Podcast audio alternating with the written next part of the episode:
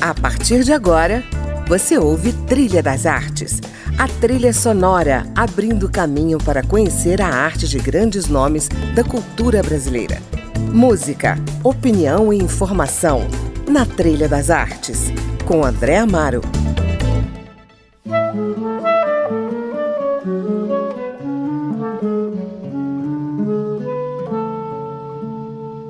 Olá, o Trilha das Artes começa hoje com uma versão de Rosa Passos e Ron Carter para a clássica de Tom e Vinícius, Eu Sei Que Vou Te Amar. E quem nos manda esse banho de ternura é a atriz, dramaturga, diretora, cantora Beth Goulart, que está lançando o seu primeiro livro, Viver é uma Arte, transformando a dor em palavras. Então fique aí, porque ela vai nos falar desse novo rebento e de outras histórias que marcaram a sua carreira. Eu sei que vou te amar por toda a minha vida. Eu vou te amar e cada despedida eu vou te amar. Desesperadamente eu sei que vou te amar.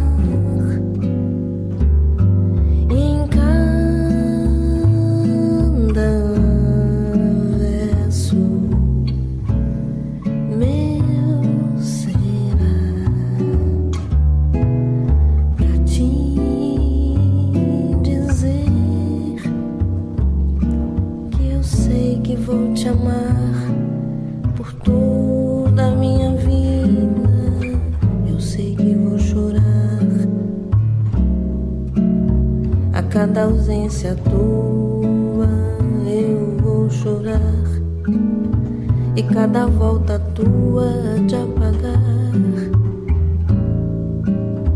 O que essa ausência tua me causou? Eu sei que vou sofrer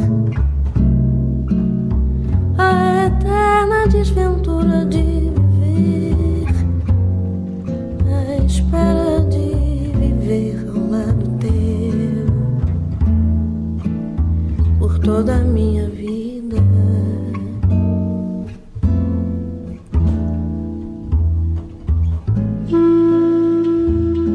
Bem-vinda, Beth Goulart. Oh, meu querido, que prazer imenso conversar com você. Começando com essa música tão linda, a música de amor de meus pais. Meu pois pai é. adorava cantar essa música para minha mãe, sabe? Uhum. E aí passou, eu passei a ter um amor especial por ela, por tudo que eles significam, né? Pelo símbolo de amor que eles eram na nossa vida. E essa música consegue é, registrar toda essa dimensão do amor lindo dos dois o amor no sentido mais amplo, não só o amor de um casal. Eles eram uhum. símbolo desse amor de casal, mas também eram símbolo de um amor maior, sabe? Um amor pela humanidade, um amor por Deus, um amor pela arte. Então, a força do amor presente em todas as nossas atividades humanas e como uma energia transformadora para o bem. Uhum. Não é? é? Você sabe que nós nascemos através desse sentimento tão poderoso do amor Sim. e fomos inoculados por essa energia. Então, sempre que nós colocamos amor nas coisas, as coisas florescem, as coisas se abrem, as coisas é, são prósperas, são pródigas, elas se dividem em outras, né? O amor é um, é um sentimento que quanto mais você dá, mais você recebe. Então, você nascer numa família que é símbolo desse sentimento, né, nos dá a responsabilidade de continuar exercendo este sentimento onde quer que nós estejamos. Sei que vou te amar, por toda a minha vida eu vou te amar. Em cada despedida eu vou Desesperadamente eu sei que vou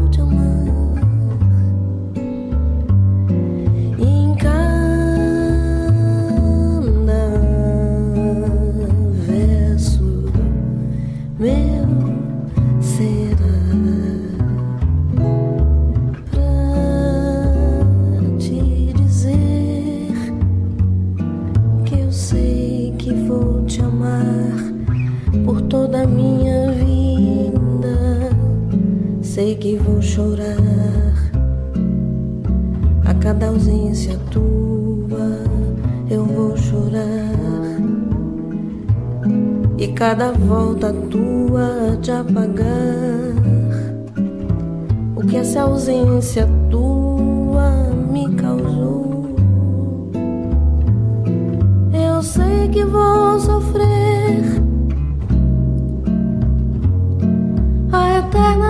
tanto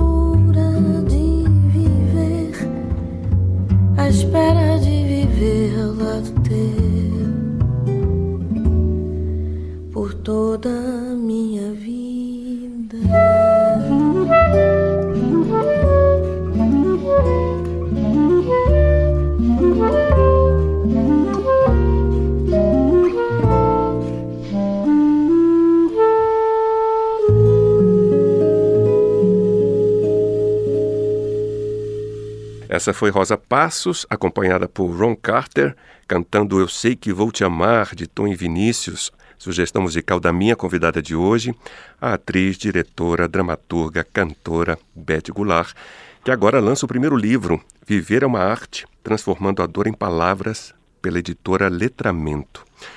Um livro de família, um livro de atores, portanto também um livro sobre o teatro, a TV e o cinema brasileiro. Pode-se dizer assim, Beth?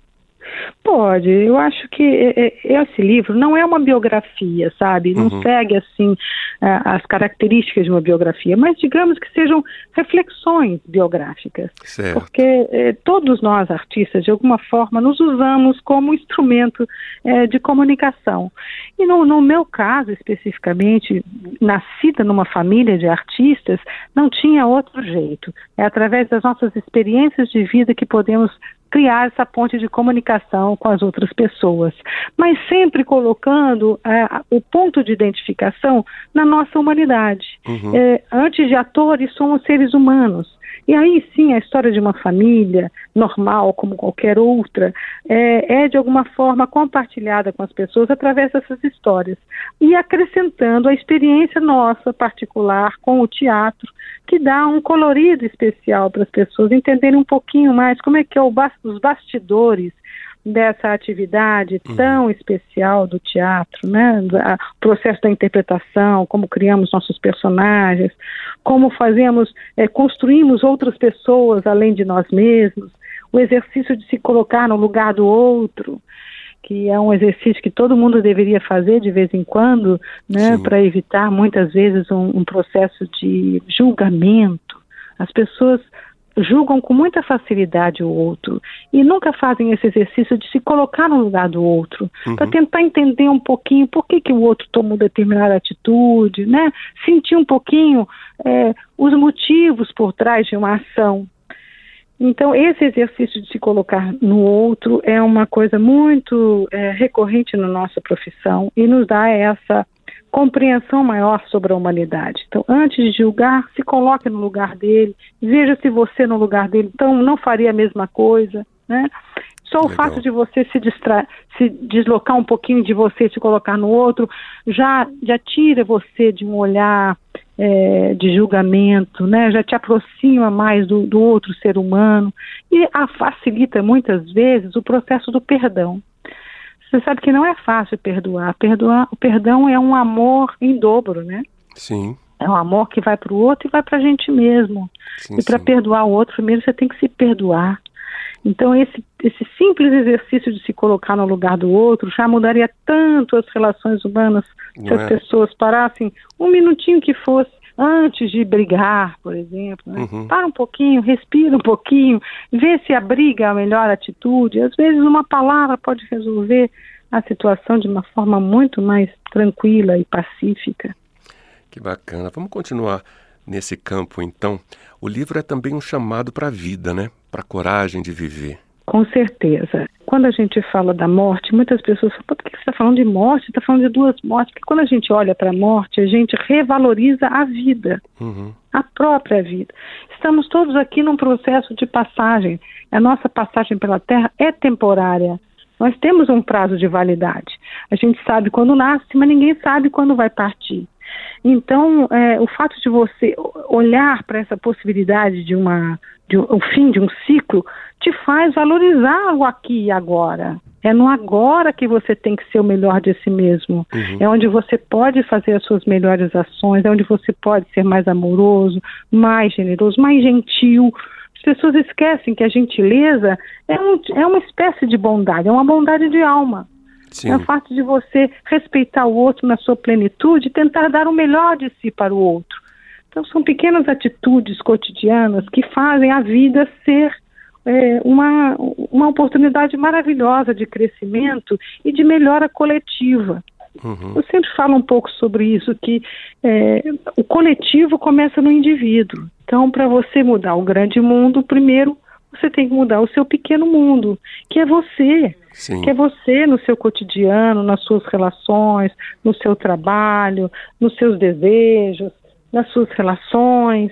É ali que você tem que se melhorar. Porque você melhorando individualmente, você está contribuindo com a melhora do todo. Sim. Não é? Se você tem uma atitude é, mais ecológica, de mais respeito, é, produzir menos lixo, ou reciclar o lixo, ou, ou, respeitar mais os animais, cuidar da natureza, é, cuidar da sua cidade, ter uma atitude é, de cidadã mais participativo, participar de algum movimento comunitário, você melhora o todo, melhorando a sua parte no todo. É, por falar em coragem de viver, né, Beth? Vamos falar de Clarice. Claro. Eu me lembrei sempre. aqui de um trecho de Água Viva em que ela fala justamente sobre isso. Né? Ela diz: Tenho coragem, por enquanto estou tendo, porque venho do sofrido longe, de uma pesada ancestralidade. Eu que venho da dor de viver, e não a quero mais. Quero a vibração do alegre. Sou heroicamente livre e quero o fluxo. Ai, é a Clarice, que né? maravilha. Né? Ai, como eu amo Clarice é. Lispector. Como ela consegue traduzir em palavras estados de alma e de, de consciência, né? Quando ela fala disso, eu sei que a minha vida é triste, mas eu escolho ser alegre. Uhum. Eu quero ter a coragem de ser alegre, de ser bom, de extrair o bom da vida, o estado de aleluia, né? essas, essas, o êxtase da vida, a salvação vem pelo amor. Ela fala coisas tão importantes e de uma maneira tão poética, tão, tão bonita, profunda. Né? Ah, lindo, lindo. E você lindo. fez um espetáculo inteiro a partir da escrita, da poesia, da profundidade de Clarice, né? Como é que foi essa experiência cênica? Ah, de construção até mesmo, né? de um personagem muito muito próximo, né, fisicamente até, do que era Clarice. Você ficou é, realmente muito muito parecida com Clarice em cena. Então, simplesmente eu, Clarice Lispector, foi um processo transformador na minha vida e revelador também, porque ao revelar Clarice, eu também estava me revelando. O Amir Haddad, que foi supervisor desse trabalho, me disse isso num processo de ensaio e eu achei isso a chave do trabalho. Uhum. Ele falou: quanto mais em você você estiver, mais perto dela você estará. Uhum. E é isso mesmo, eu, eu me vi, me percebi com muitas coisas parecidas com Clarice. Então ele falava assim: para falar da solidão dela, fale da sua solidão. Para falar da angústia dela, fale de sua angústia, porque no estado puro dos sentimentos, isso é universal, toca todas as pessoas. E então, através disso, eu, eu percebi que me colocando no trabalho, eu estaria assim criando essa ponte de ligação com ela e me revelando tanto quanto ela no espetáculo. Eu acho que essa foi a força maior do uhum. espetáculo, meu olhar sobre ela, essa, esse ser híbrido que surgiu, meio eu, meio ela, que estava ali ao vivo, presente diante das pessoas. As pessoas tinham a sensação de estar diante de Clarice. Sim. E de certa forma estavam, porque a, a, toda a sua obra e a sua escrita tão potente estavam ali encarnadas em mim. Uhum. E de alguma forma e, e tinha uma, como que eu vou dizer, uma identificação é, de sentimentos com, com a minha própria vida. Ah, que legal. Então foi uma experiência transformadora para mim. Ela também me revelou como criadora, porque nesse trabalho eu assinei a, a adaptação do texto, eu assinei a direção, uhum. então a concepção cênica era muito a minha visão sobre o teatro, a minha linguagem teatral se estabeleceu e se apresentou de uma forma muito clara nesse espetáculo. Então, Clarice Lispector é uma referência em todos os sentidos para mim, na vida, na literatura e também foi no teatro, através desse nosso encontro. Então vamos ouvir Claire de Lune, Claire Debussy, de Lune. que Clarice é... ouvia e você usou na peça? Sim, usei sim, eu adoro Debussy.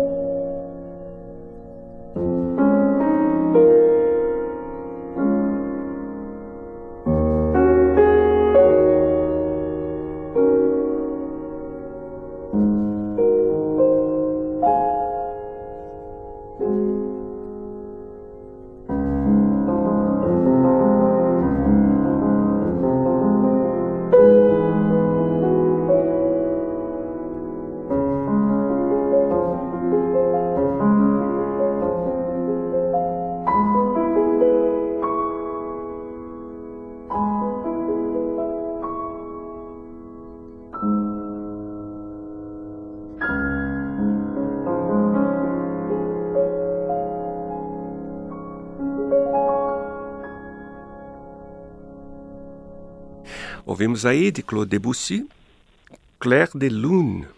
Claire de Lune. Que fez parte da trilha sonora do espetáculo Simplesmente Eu, Clarice Lispector, protagonizado pela atriz Beth Goulart, com quem eu converso hoje aqui no Trilha das Artes. Beth, eu quero falar aqui então de uma pessoa que nos une, tenho certeza, Dulcina de Moraes, que foi oh. a minha mestre ah, que beleza. Mestre que privilégio também da sua mãe. Seu. Pô, mesmo. Sete Bruno, e que provavelmente tem muito a ver com todos vocês, né? Ah, com certeza. E de toda uma legião de atrizes e atores que vieram e aprenderam a olhar o teatro através da sua experiência teatral. Pois é. Lucina foi uma figura importantíssima do teatro brasileiro, foi uma das primeiras grandes diretoras também do teatro brasileiro. E isso deu uma, uma dimensão ao, ao, ao conhecimento teatral e ao olhar feminino também em cena muito importante e significativo. Uhum. Então, nos impactou em todos os sentidos, como uma grande atriz que era, como uma grande pensadora de teatro, como uma grande é, uma mulher que dedicou a vida ao saber, ao, ao transmitir o seu saber. Quando ela abre mão da sua vida, do seu teatro para fundar uma faculdade, uhum. É, é a gente estava falando no começo do, do, programa sobre a generosidade do amor. Uhum. Ela foi profundamente generosa, colocando a sua vida e a sua arte a, em função do aprendizado de transmitir para os outros o fazer teatral com toda entrega, dedicação e amor profundo ao teatro. Verdade.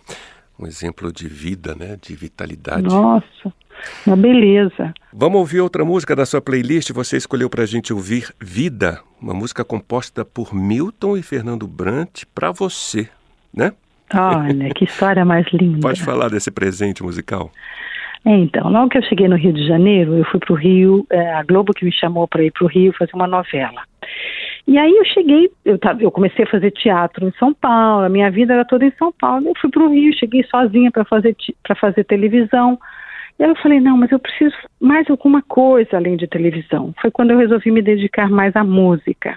Uhum. Gravei um, um demo, foi quando me chamaram para fazer o festival, depois a gente vai falar sobre isso. Sim. E no processo, o Máriozinho Rocha, ele falou, você precisa criar um repertório, você precisa conhecer melhor os autores. Então ele me marcava encontros para eu conhecer os autores. Um deles foi o Fernando Brant. E nós nos adoramos, ficamos a noite inteira, conversamos, e no dia seguinte ele escreveu essa letra e mandou para o Milton Nascimento.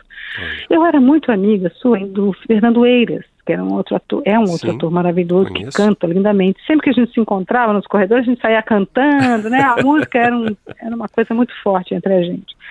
E aí o Milton falou assim: olha, você chegou a mim através de dois grandes Fernandos da minha vida, o Fernando Eis e o Fernando Brandt.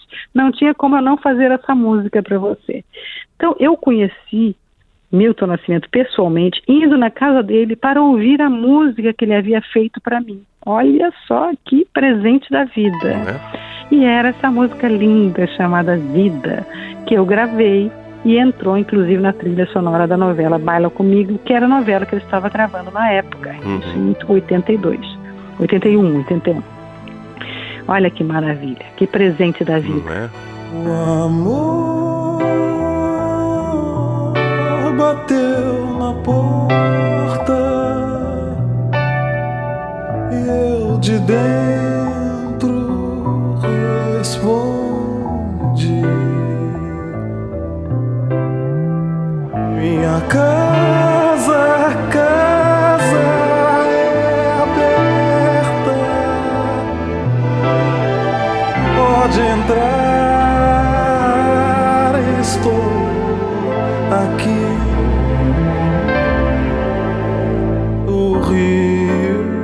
passava seus peixes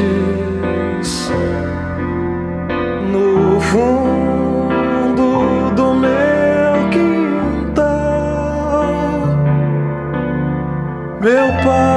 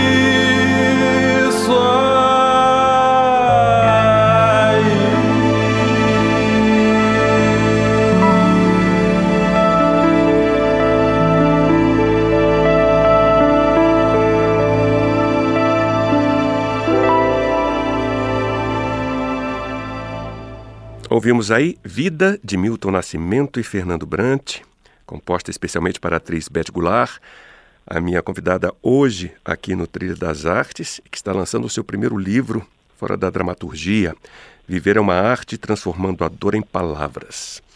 Bom, eu queria, Beth, falar sobre o método Supera, né? Um método Ah, para claro. aperfeiçoar nossa capacidade cognitiva, tô certo? Sim, Pois é é, um, um você- método de exercícios para o, para o cérebro. É, você se tornou embaixadora desse método. Que título é esse? Como é que você chegou a conhecer e a se envolver com esse método? E quais os benefícios dele? Bem, fomos convidadas, eu e minha mãe, para sermos embaixadoras do método pelo Luiz Moraes, que é um dos diretores da marca, porque eles não queriam só pessoas que fossem divulgar simplesmente a marca, eles queriam pessoas que acreditassem na marca, que fossem alunas do Supera e que pudessem de alguma forma participar de todas as atividades é, coletivas desse, desse método. É um método criado pelo eh, Antônio Carlos, ele, o filho dele tinha um problema de, de aprendizado uma dificuldade de aprendizado. Então ele começou a estudar e, e procurar pessoas e métodos e neurocientistas e começou a, aprofundar uma pesquisa muito grande sobre o processo da aprendizagem e aí ele acabou desenvolvendo esse método que é bom não só para crianças, mas para todas as idades, inclusive a terceira idade. Sim. E você sabe que o cérebro é o único órgão do nosso corpo que não para de crescer. Todos os outros, com a idade, eles vão entrando em decadência, digamos assim. O cérebro não. Quanto mais você estimula o cérebro, mais ele se desenvolve. Uhum. Isso foi uma coisa que nós descobrimos ao fazer o método. E foi maravilhoso para mim e para a mamãe, sabe? Mamãe que já entrou já Sim. numa terceira idade a, a, conhecer o método. Nós sentimos realmente um resultado muito positivo de memória, foco, concentração, pensamento lógico, linguagem, porque é um método muito interativo, prazeroso, inclusive. As aulas são muito divertidas e elas têm sempre te fazem pensar em conceitos importantes da vida e da nossa sociedade. Uhum. É, então, é um método que a gente não só fala porque faz, mas fala porque gosta e porque acredita. Isso é fundamental. Quando você é embaixador de alguma coisa, uhum. você de alguma forma acredita naquilo que você está fazendo. Uhum. E esse método ajuda muitas pessoas. No período da, da pandemia, por exemplo, que mamãe ficou muito isolada, né? Sim. Ela, o, a, as aulas eram os momentos mais felizes para ela, porque ela podia conversar com as outras pessoas, de início eram aulas presenciais e com a pandemia abriu-se a possibilidade de aulas virtuais, que tem até hoje. Né? Até hoje eu participo virtualmente Sim. das aulas, o que é uma coisa boa, porque eu posso participar em qualquer lugar que eu esteja. Uhum. E são um, é uma vez por semana, você faz duas horas, então você aprende a, a lidar com ábaco, você faz é, somas, somas e, e, equações matemáticas, você aprende o pensamento lógico, você exercita a sua visão espacial, sabe? Uhum. E você tem uma série de estímulos, a leitura, ao canto, jogos mesmo. Então é, é muito gostoso. Tem um lado lúdico do método, que é muito gostoso, e tem um lado da linguagem. Por exemplo, às vezes eles propõem para você assim: quando você sente o cheiro de chuva, Sim. o que, que você lembra? E aí eles pedem para você contar uma historinha daquilo que você lembrou. É, então, legal. além de você estimular sua memória, você exercita sua capacidade de linguagem, porque você tem que contar aquilo que você lembrou, ou você tem que escrever alguma coisa. Então, você estimular o pintar, você é estimulado é, a desenvolver várias partes do cérebro que tem por trás disso tudo, parece uma brincadeira, um, jo um joguinho leve, mas tem por trás um, um conhecimento neurológico uhum. de todas as partes do cérebro, todos os exercícios que trabalham individualmente cada um desses lugares que precisam ser incentivados para que você tenha um cérebro saudável em todos os momentos da sua vida. Olha que legal. Bom, Beth, como é que andam os projetos da cantora?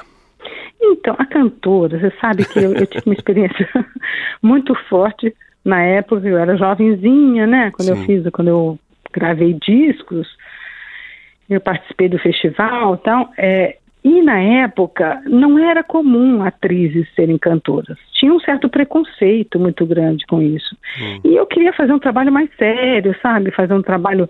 É, me, me, juntei a músicos excelentes e as pessoas me cobravam muito, queriam uma coisa mais comercial. E aí eu fiquei meio. meio falou, ah, então não é para mim, então eu não sou mais cantora, tá? Toma, acabou, não sou mais cantora.